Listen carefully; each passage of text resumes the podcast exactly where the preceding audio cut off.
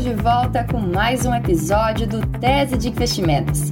Aqui a gente conversa sobre a opinião de diversos analistas a respeito de uma mesma ação. E depois de um tempinho aí com o podcast parado e a gente já tá pedindo desculpas por isso, é claro, vamos trazer mais detalhes sobre diversos papéis que são negociados na Bolsa Brasileira. O próximo episódio deve sair em breve também, então fiquem ligados. E primeiro, deixa eu me apresentar. Eu sou Jéssica Mello, editora aqui na edição brasileira da Investe.com.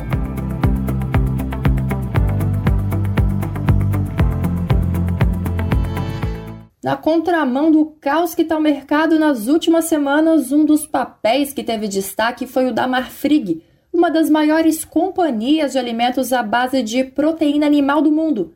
Em um ano, os papéis subiram aí por volta de 80%. A companhia teve um lucro líquido acumulado de 2 bilhões de reais neste ano e a distribuição de dividendos passou de 958 milhões de reais.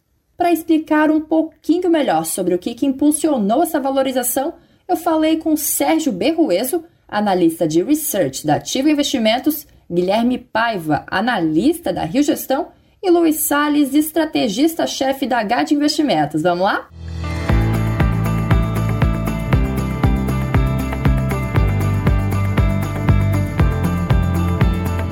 Bom, a Marfrig é líder global na produção de hambúrgueres e a segunda maior do planeta em carne bovina, com foco em produtos industrializados e, pasmem, à base de plantas. Hoje a Marfrig conta aí com 32 mil colaboradores, com operações no Brasil, Argentina, Estados Unidos, Chile e Uruguai. Os produtos da Marfrig chegam aos mercados de mais de 100 países, mas a maior concentração da receita é no mercado norte-americano. Nos Estados Unidos, a Marfrig opera por meio da National Beef, que possui oito unidades operacionais e responde por mais de 70% da receita. E o que, que vem beneficiando assim a Marfrig? Os analistas concordam que o ponto-chave para isso é o foco no mercado bovino e nos Estados Unidos. O aquecimento da demanda vem aumentando as receitas e também as margens, com um ciclo favorável e maior disponibilidade de gado no mercado americano.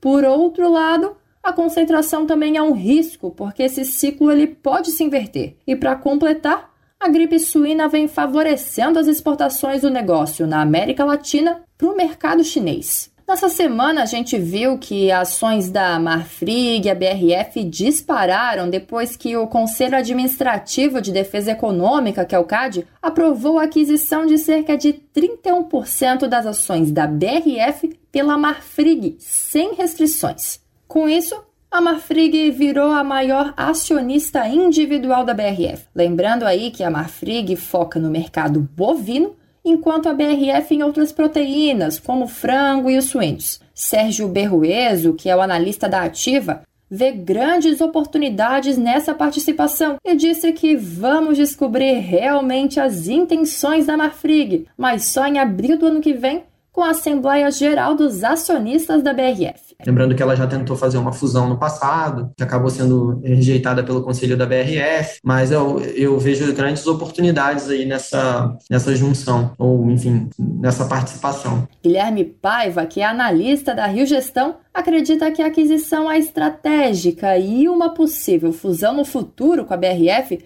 promove uma diversificação dentro do setor de carnes para a Mafig, em relação a produtos, por exemplo, os principais concorrentes da, da Mafig, quando vão para as prateleiras no varejo, eles vêm com, com diversos produtos, diversas carnes, né? A Mafig vem com uma carne só, então ela tem uma, uma exposição ali a é um outro business do, do setor que tem que estão expostos a outros fatores de riscos e outros segmentos de proteína é, é algo que é favorável e protege ela quando os ciclos do boi é, nos seus mercados não, não entram em ciclos favoráveis. Quem tem uma visão pouquinho diferente ao Luiz Salles, que é estrategista-chefe da Guide.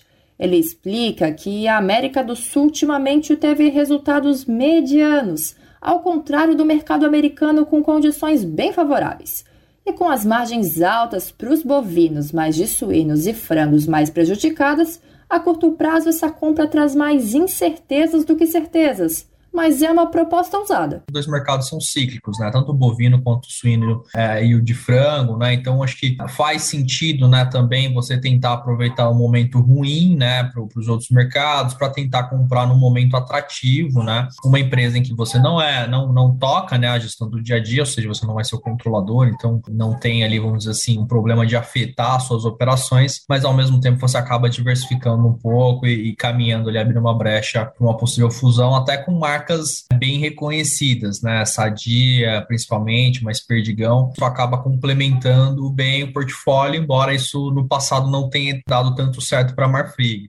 Mudando um pouquinho de foco, vamos falar agora sobre as perspectivas e os riscos que a Marfrig pode enfrentar no futuro. No último balanço aí da Marfrig, que foi no segundo trimestre desse ano, ela teve um aumento de 9% no lucro na comparação com o mesmo período do ano passado e reverteu um prejuízo de 137 milhões de reais nos primeiros três meses para um lucro líquido de 1 bilhão e 700 milhões de reais. Para o Luiz Salles, há riscos como possíveis restrições na oferta, questões ambientais, com aumento de regulamentação e restrições, mas a exposição ao mercado americano também é um risco. No entanto, a recomendação do analista ainda é de compra para a empresa tem gerado bastante caixa, né, operação, e todos esses investimentos foram feitos em BRF, foram com caixas gerados pela própria operação, tá, tá pagando dividendos, também é um, é um ponto bastante importante. Claro, vai ter momentos também, né, vamos dizer assim, a curto prazo, tanto positivos quanto negativos, mas a tendência continua bastante, bastante aquecida, tá? A gente não vê uma, uma reversão dessa tendência mais, mais macro, vamos dizer assim, de, de demanda aquecida por, por carnes, né? Até essa questão da, da todas as commodities subindo bastante, o milho, né, a soja, as commodities agrícolas. E a única proteína que conseguiu, vamos dizer assim, manter esse hedge aí foi, foi a carne bovina, né? Então, demonstrando ali um caráter mais premium até da alimentação no momento. Né? Guilherme Paiva concorda que as alterações no preço do gado ou a diminuição da oferta são os principais riscos, mas também há uma preocupação de governança por causa da BRF com possíveis brigas aí no controle. Mas ele está otimista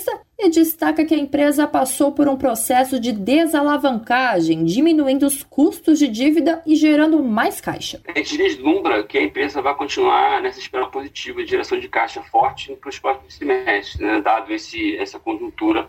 Se você for olhar para o valuation, a gente também acredita que a Mafrig negocia um valuation bastante atrativo, dada essa geração de caixa, né? E ela está, que ela está apresentando para a gente para os próximos trimestres e, e vem e que ocorreu também nos últimos último ano aí, né? O que eu quero dizer é isso? Com, com o preço da ação sobe muito, mas ela está ali diminuindo dívida, diminuindo, é, aumentando caixa, isso vai compensando a, a subida do, do, preço das ações. Então isso acaba neutralizando essa subida do preço das ações deixando os múltiplos ainda a, a, atrativos, né? Eles não sobem tanto, né? Além da desalavancagem, o Sérgio Berrueso da Ativa considera um ponto positivo o fato que grande parte da receita é em dólar, que está bem valorizado, ajudando na geração de caixa.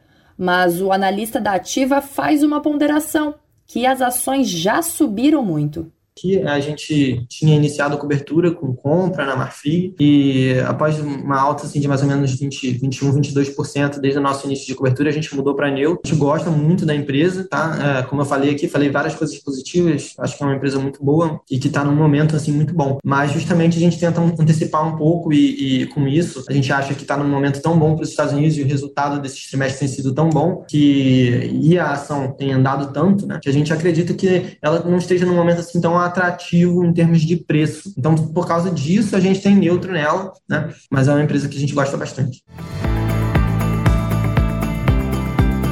Esse foi mais um episódio do Tese de Investimentos. apresentação e edição de Jéssica Mello. As informações também estão disponíveis em formato de texto lá no nosso site e para finalizar, já vou fazer um pedido que é para você que está aí ouvindo a gente seguir o investe.com Brasil e acompanhar todas as novidades. Até mais!